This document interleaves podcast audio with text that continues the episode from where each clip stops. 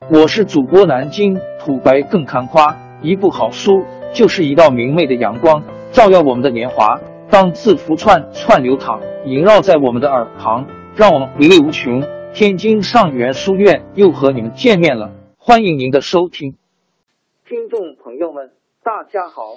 开讲前先打个小广告，作为主播，你们的关注和打赏是对我努力工作认可的结果。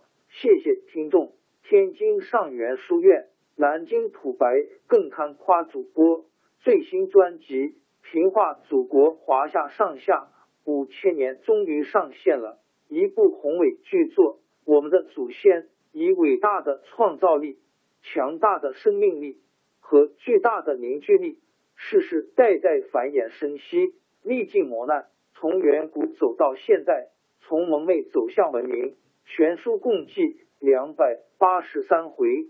作为播客，我劳动我所得，付费的有声书来了，你愿意为此花钱花时间吗？评话中华上下五千年专辑的进度更新按听众的关注和评论而定。喜马拉雅号 UID 七三二六四零二二，微信号 sh 八五七三零一四四九。多关注，多多打赏，谢谢大家，谢谢。下面正式开讲《评话中华上下五千年》专辑。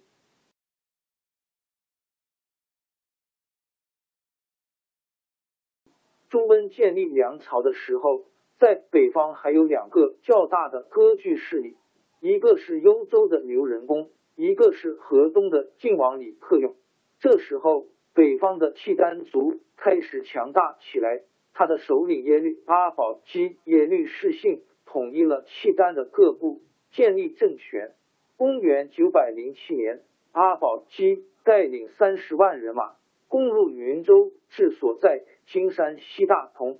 李克用想利用契丹兵力对付朱温，就跟阿保机联络，双方在云州东城见了面，结为兄弟。还约定日子一起公粮，但是阿保机一回到契丹，看到朱温势大，就反悔了。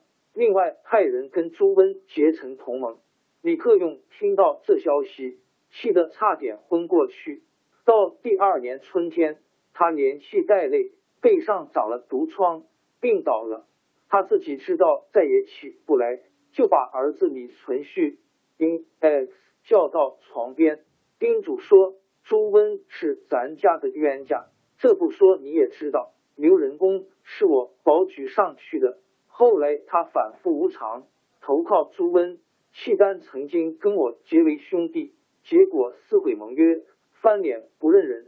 这几口气没出，我死了也闭不上眼睛。”说着，他吩咐侍从去拿三支箭来，亲手交给李存勖说：“这三支箭。”留给你，你要记住三个仇人，给咱家报仇。李存勖跪在床边，含着眼泪接过剑，表示一定牢记父亲的嘱咐。李克用听了，才合上眼睛死了。李克用死后，李存勖接替他父亲做了晋王。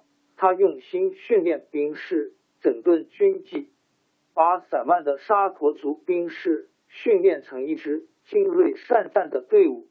李存勖决心消灭仇人，把他父亲留给他的三支箭十分郑重的供奉在他的家庙里。每次出征的时候，他先派个官员到家庙里把剑取了出来，放在一个精致的丝套套里，带着上阵去。打了胜仗，再送回家庙。李存勖出兵跟梁兵进行了几次大战。把朱温率领的五十万大军打得晕头转向，狼狈逃窜。朱温又羞又气，发病死了。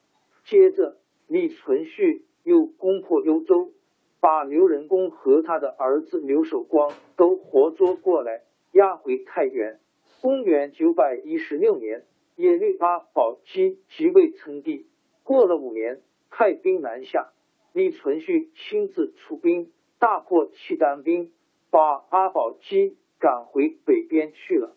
朱温死后，他的儿子梁末帝又跟李存勖打了十来年仗。到了公元九百二十三年，李存勖灭了梁朝，统一北方，即位称帝，改国号为唐，建都洛阳。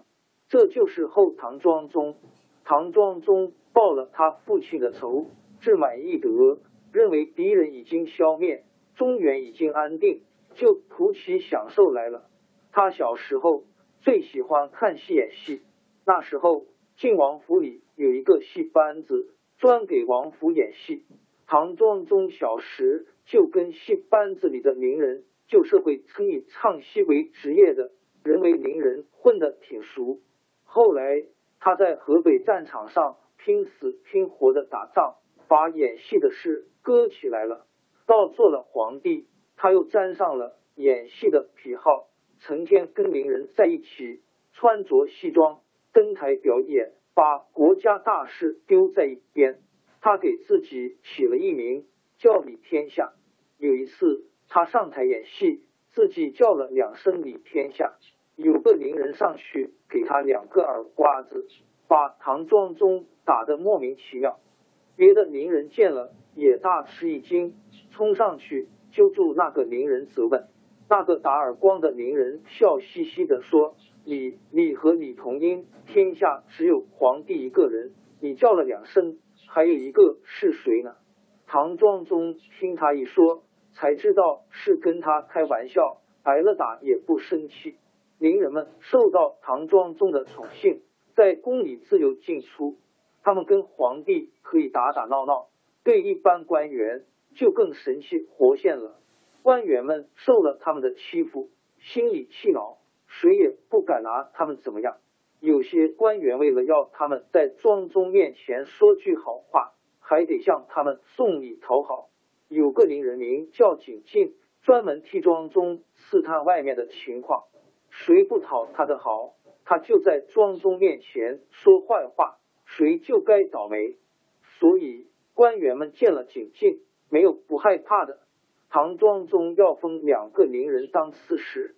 有人劝阻他说：“现在新朝刚建立，跟陛下一起身经百战的将士还没得到封赏，反倒让名人当刺史，只怕大家不服。”唐庄宗根本不理这些话，照样让名人当了官。一些将士见了，果然气得要命。不出几年，后府朝廷内部先乱了起来，大将郭崇韬被害。另一个大将李嗣源，李克用的养子也被猜忌，差点丧了命。李嗣源受到将士的拥戴，决定反对唐庄宗。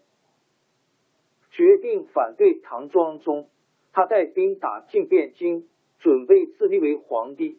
唐庄宗在洛阳听到这个消息，想回汴京，半路上听到李嗣源已经进了汴京。各地将领纷纷支持李嗣源，他知道自己已经完全孤立，垂头丧气的跟左右将士说：“这下我完了。”唐庄宗回到洛阳，还想抵抗李嗣源。他的亲军指挥使郭从谦原来也是个名人，曾经任大将郭崇韬做叔父。郭崇韬被杀后，郭从谦早就怀恨在心，趁这个机会。就发动清军叛变，攻进皇宫。唐庄宗想抵抗也来不及，被一支流箭射中，丧了命。李嗣源接替唐庄宗做了后唐皇帝。这就是王朝更迭，江山易主，世事山河都会变迁。其实我们无需不辞辛劳去追寻什么永远，活在当下，做每一件自己想做的事。去每一座和自己有缘的城市，看每一道动人心肠的风景，珍惜每一个擦肩的路人。纵算经历颠沛，尝尽苦楚，也无怨悔。